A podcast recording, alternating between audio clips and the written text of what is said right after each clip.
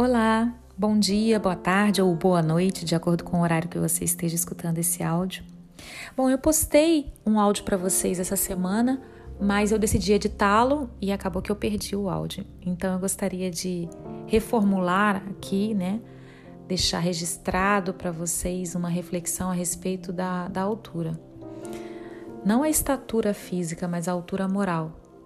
É, observarmos que, de acordo com a altura em que você se encontra, você enxerga de maneira totalmente distinta. Eu sempre gosto de comparar a nossa vida com uma escalada, como uma montanha que você está escalando. E ou deveria estar, melhor dizendo.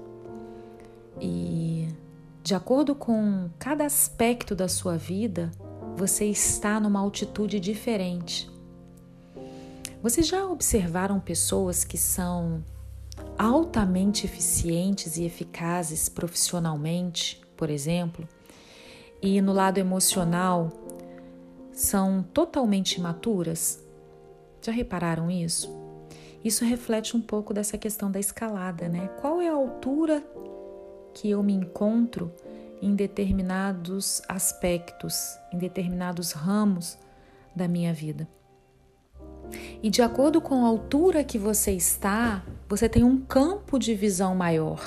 Você consegue enxergar mais. A vista fica até mais bonita, né? Quanto mais você sobe. Você tem mais parâmetros para avaliar a paisagem da sua vida. Então eu estava refletindo sobre isso e gostaria de compartilhar com vocês esse pensamento é, de respeito às diferenças de alturas que as pessoas se encontram e principalmente identificar se você está evoluindo na sua escalada. Tentar uniformizar os diversos aspectos da sua vida com a altitude que você quer chegar. Então, se eu me sinto imatura nos meus relacionamentos, eu preciso focar nessa questão, eu preciso ter mais fôlego para alcançar altitudes maiores nesse aspecto da minha vida.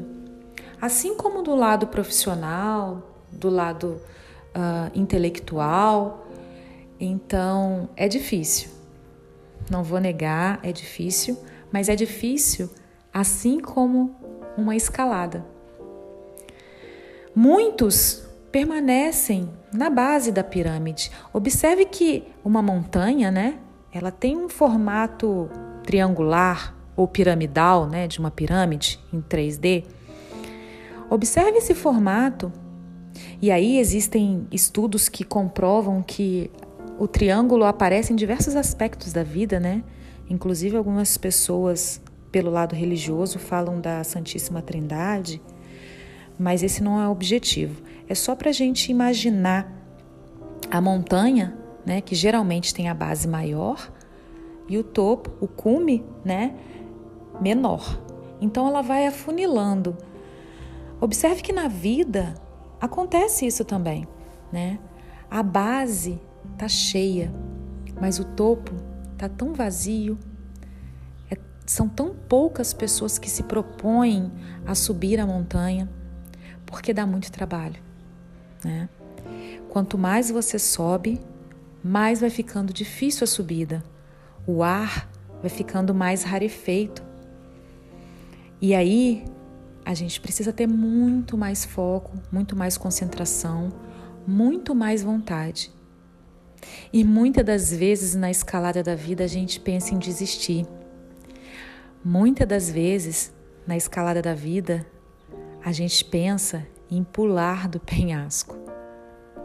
Mas não. O segredo da vida é entender que eu sou responsável pela minha vida, eu sou responsável pela minha evolução e respeitar a altitude do outro Respeitar que o que o outro está vendo é de acordo com a altura que ele se encontra.